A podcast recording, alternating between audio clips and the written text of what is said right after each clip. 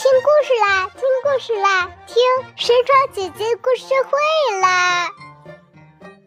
可以听的绘本馆，神床姐姐故事会。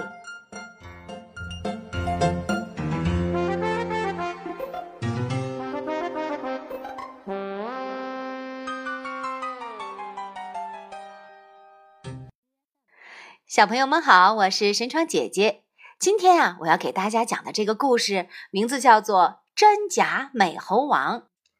这个故事啊，有四位小朋友点播了，他们分别是北京的连一朵、上海的王崇远、浙江的金佳瑞，还有成都的朱子浩。《真假美猴王》，它的作者是明代的吴承恩。这个故事的出版社是朝华出版社。好啦，下面我们就来听故事吧。听神窗姐姐讲故事啦！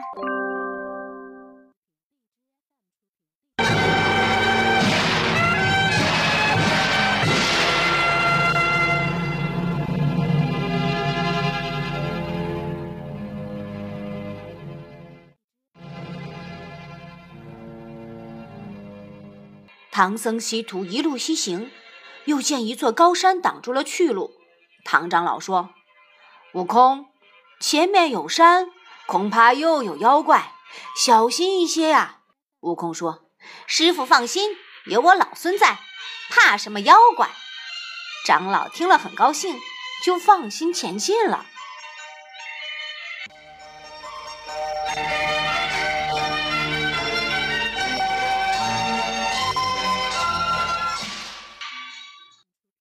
四个人进山，过了一段平路。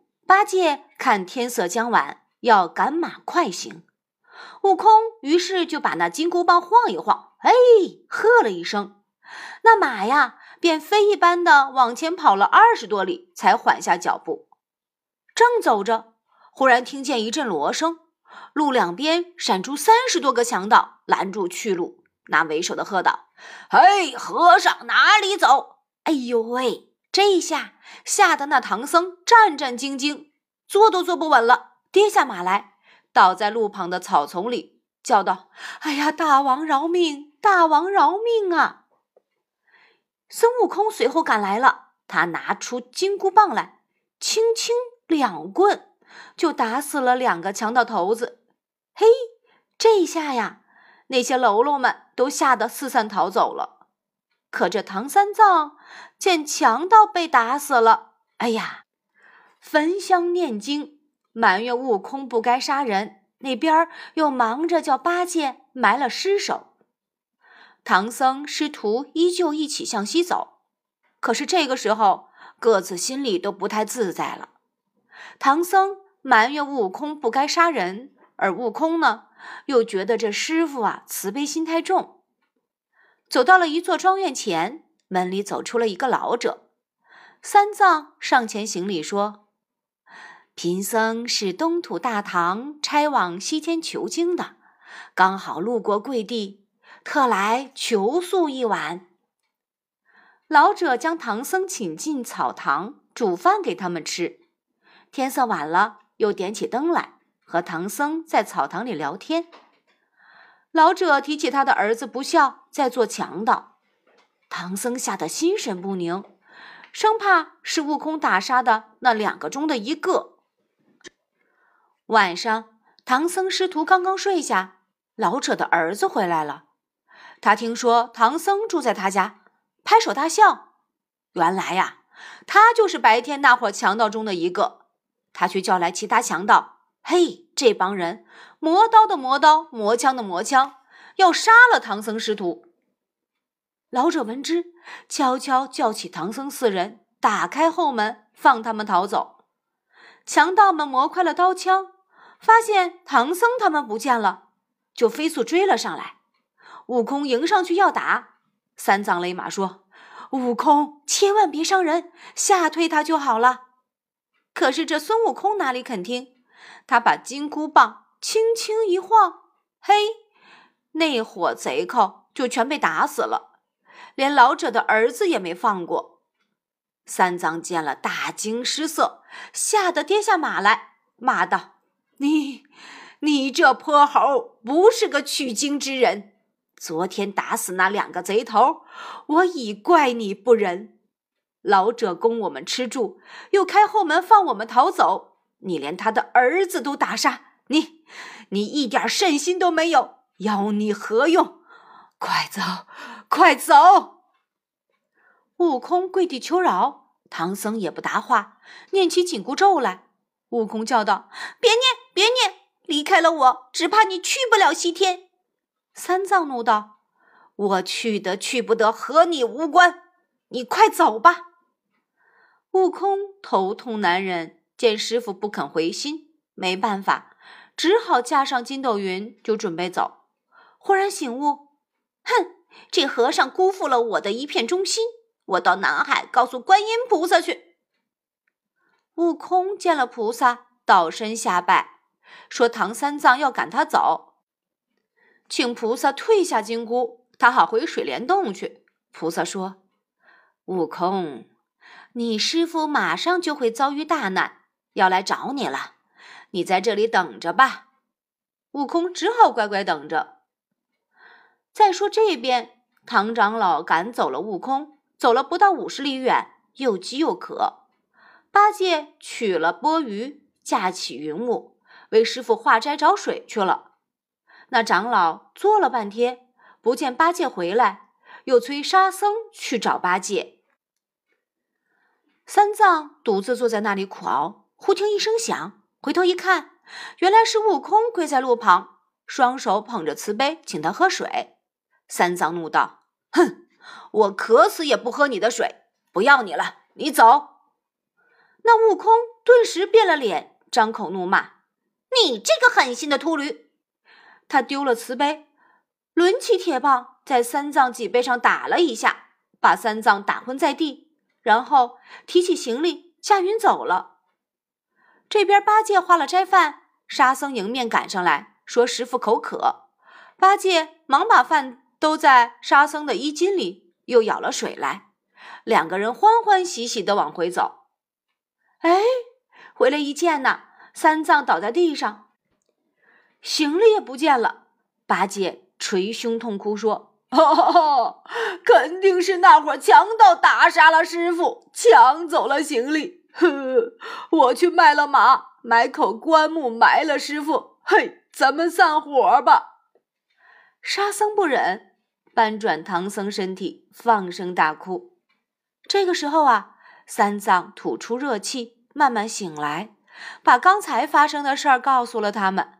八戒听了，怒气冲天，叫沙僧服侍师傅，自己要上花果山讨行李去。沙僧说：“你先别生气，我们先去化些热茶调理师傅，再去找他。”三藏喝了热茶好多了，对八戒说：“啊，那猴头与你不和，还是让悟净去吧。”又吩咐沙僧说：“他要是不肯还行李，你就去找观音菩萨，请菩萨跟他要。”沙僧答应了，驾取云光，直奔东胜神州。沙僧驾云走了三天三夜，才到了花果山地界。他按下云头，来到水帘洞的附近，只听见里面一片喧哗，无数猴精在乱嚷。沙僧靠近了一看，只见。悟空高坐在云台上，双手扯着一张纸，正朗声念通关文书，念了好几遍。沙僧听了，忍不住高叫道：“师兄，你念师傅的官文做什么？”那悟空竟喝道：“嘿，你是什么人，竟敢闯进我的洞府？”沙僧见他不肯相认，只好朝上行礼，软言相求，请悟空把行李归还。悟空呵呵冷笑：“呵呵，贤弟，我打唐僧抢行李，现在熟读了官文，自己要上西方拜佛求经去。”沙僧怒道：“师兄，如来佛造下三藏真经，观音菩萨亲自叫唐僧求取，谁肯传经给你？”那悟空说：“贤弟，我另选个有道的高僧保护他西去，有何不可？你看那边。”说着，他叫小猴们从里面牵出一匹白马，哎，还请出了一个唐三藏，后面啊还跟着一个猪八戒，竟然还有个沙僧用宝杖挑着行李。沙僧见了大怒，哼，我老沙行不更名，坐不改姓，哪里又有一个沙和尚？不要无礼，吃我一杖！沙僧双手举降妖杖，把假沙僧。劈头一下打死，原来是一个猴精。那悟空见了非常生气，抡起金箍棒，率领众猴把沙僧围了。沙僧东冲西撞，打出路口，驾云逃走了。暗想：哼，这泼猴如此赖皮，我告诉观音菩萨去。沙僧到了南海，见到菩萨，倒身下拜，抬头忽然看见孙悟空站在旁边，便举起。降妖杖，朝着悟空劈脸就打，嘴里骂道：“你这个造反的泼猴，又来欺骗菩萨！”菩萨拦住沙僧，沙僧收了宝杖，气冲冲的跟菩萨讲了刚才的事儿。菩萨说：“悟净，不要赖人。悟空到这里已经四天了，不曾离开过。”沙僧说：“哎，那水帘洞怎么还有个孙悟空？”菩萨说。既然如此，叫悟空和你一同去花果山看看，到那里自见分晓。就这样啊，悟空和沙僧两个人来到了花果山，果然看到一个孙悟空，长得竟然和自己一模一样。孙悟空大怒，举起铁棒上前骂道：“呆，你是哪里的妖怪，敢变成我的相貌？”占领我的仙洞，作威作福。那悟空见了也不答话，使铁棒来迎，两个人你来我往，难分真假。沙僧见他们两个相貌、声音没有一丝差别，真假难分，只好拨转云头回复唐僧去了。那两个悟空边走边打，打到了南海。护法诸天见了。忙进去报告道：“菩萨，果然有两个孙悟空打来了。”菩萨出门制止，这两个还互相揪住，叫菩萨认个真假。菩萨说：“你们先放手，两边站下，我看看。”这边说我是真的，那边说他是假的。菩萨暗念紧箍咒，两个一起喊疼。抱着头在地下打滚儿，别念别念！菩萨停下来，两个又一起揪住，照旧又嚷又打。菩萨没有办法，只好说：“悟空，你当年大闹天宫时，神将都认得你，你们去天宫，让他们分辨分辨吧。”于是啊，两个人来到了天宫，叫众神分辨。可是众神看看这个，看看那个，也分辨不出。这两个人又打出南天门，口中叫道：“我和你见师傅去，我和你见师傅去。”唐僧见到了两个孙悟空，大吃一惊。八戒也纵身跳起，高叫道：“师兄，别嚷嚷，我老猪来也！”那两个悟空一起应道。兄弟，来打妖怪！来打妖怪！沙僧说：“师傅，你坐在这里，等我和二哥去，一人扯一个到你面前，你就念念紧箍咒，疼的就是真的，不疼的就是假的。”唐僧说：“嗯，言之有理。”沙僧跳到半空说：“二位住了手，我和你们到师傅面前辨个真假去。”这大圣放了手，那悟空也放了手。沙僧拉住一个，八戒拉住一个，落下云头去找师傅。唐僧念起紧箍咒，二人一起叫苦说：“哎呦，我这样苦苦的跟妖怪打斗，你怎么还咒我？别念，别念！”三藏心软，住了口不念，却也分不出真假。两个悟空挣脱手，又打了起来。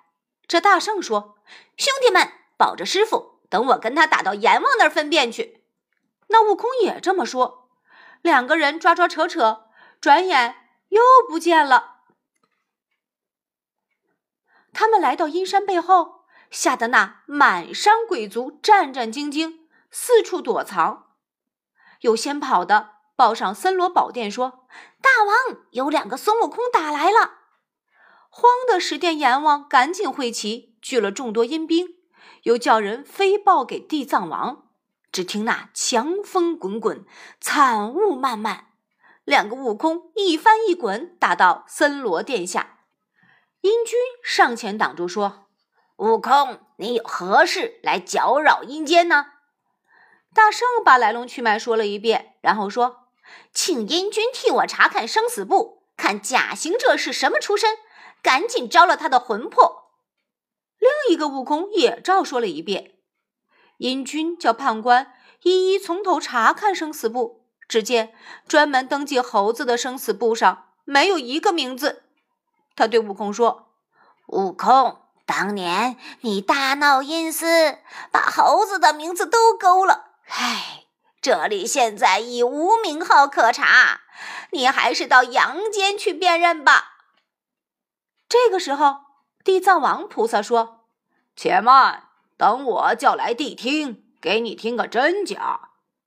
这谛听啊，是地藏菩萨的一只神兽，它只要趴在地上，眨眼就能分辨善恶忠奸。谛听趴在地上听了一会儿，抬起头来，贴在地藏耳边低声说：“妖猴名字虽然查到了，但不能说，也不能帮忙捉他。这妖怪本事和孙悟空一样。”如果闹起来，恐怕地府不得安宁啊！地藏问：“嗯，那要怎样除妖？”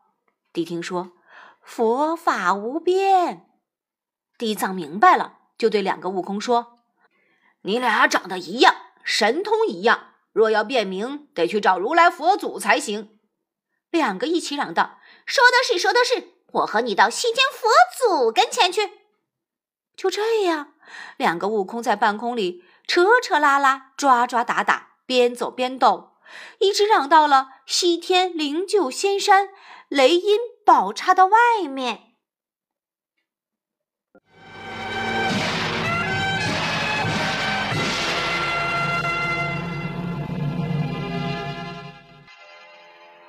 如来一看就知道了真假，他正要说破，观音也来了，想知道真相。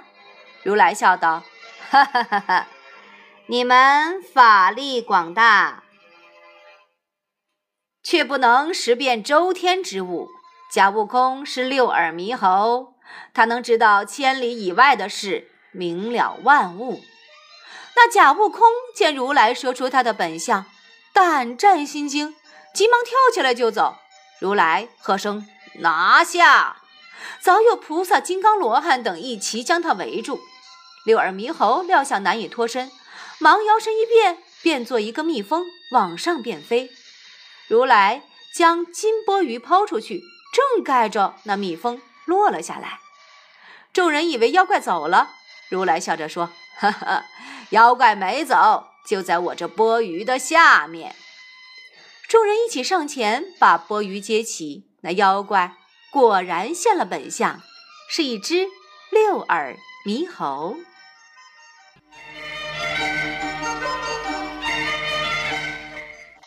孙悟空忍不住抡起铁棒，劈头一下将那六耳猕猴打死。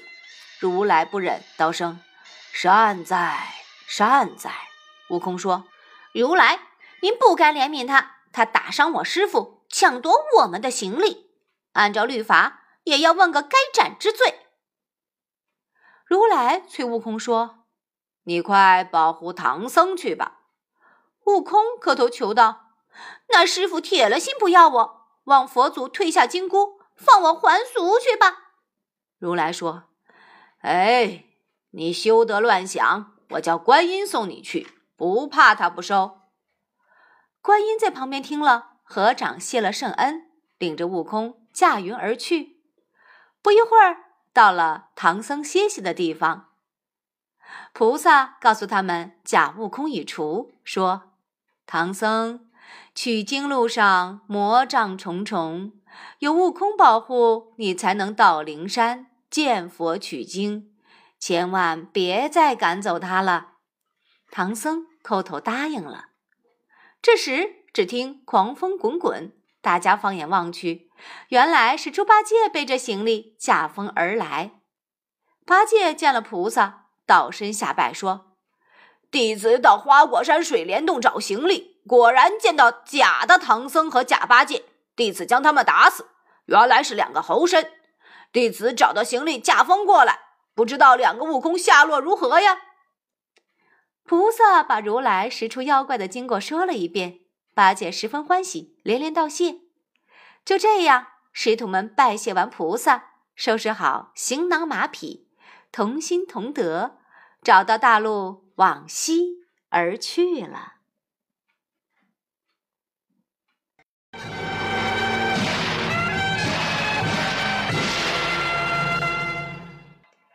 好啦，小朋友们，真假美猴王的这个故事啊，就已经讲完了。如果你们也想点播故事啊，欢迎关注神窗姐姐的微信公众号。我的微信公众号就是“神窗姐姐”这四个字，沈阳的沈。门字里一个马字的闯，啊，也可以输入小种子口才的全拼，也可以找到我的公众号。今天的这个故事啊，是由连一朵、王崇远、金佳瑞和朱子浩这四位小朋友点播的。现在就让我们来听一听他们的声音吧。神闯姐姐好，我是北京的连一朵。我我很喜欢您讲的故事。我马上要过五岁生日了，我的生日愿望是，你你可以在我过生日那天给我讲一个故事，是《西游记》的故事，《真假美猴王》。谢谢神窗姐姐。好，我叫王崇远，今天要给大家背诵一首诗，名字叫《赠汪伦》。唐·李白。李白乘舟将欲行，忽闻岸上踏歌声。桃花潭水深千尺，不及汪伦送我情。谢谢大家。神窗姐姐你好，我是浙江省金华的金佳瑞。今今天我要给大家朗诵一首诗歌。九月九日忆山东兄弟，唐·王维。独在异乡为异客，每逢佳节倍思亲。遥知兄弟登高处，遍插茱萸少一人。神窗姐姐你好，我是成都的朱子浩。今天我要给大家朗诵一首诗，《九月九日忆山东兄弟》，唐·王维。不在异乡为异客，每逢佳节倍思亲。遥知兄弟登高处，遍插茱萸少一人。好，小朋友的声音啊，我们都听完了。四位小朋友的表达力都非常强。在这里呢，神窗姐姐也祝北京的连一朵小朋友生日快乐。另外呀，王崇元小朋友是神窗姐姐口才网课的第一批学员，已经完成了十次课，非常努力，提出表扬。小朋友们，欢迎你们加入神窗姐姐的微信群，在我的群里会定期有邀约点播的。加群的方式呢，就是在公众号里输入“我想加群”这几个字。加入公众号的方式就是输入“神窗姐姐”就能够找到我的公众号了。我们听故事呢，不仅好玩，而且还能学习知识。今天在故事里有一个成语叫做“胆战心惊”。故事里是这样讲的：那假悟空见如来说出他的本相，胆战心惊，急忙跳起来就走。哈哈。胆战心惊的意思就是指呢，非常非常的害怕。那假悟空也就是六耳猕猴，他非常害怕，跳起来就走。啊，我再造个句子啊，看了杂技表演，特别惊险，吓得我胆战心惊。还有啊，半夜的时候我看了一个特别恐怖的影片，吓得我胆战心惊。小朋友们。你们会用胆战心惊来造句子吗？可以试一下。好了，今天的故事就到这儿了，再见吧。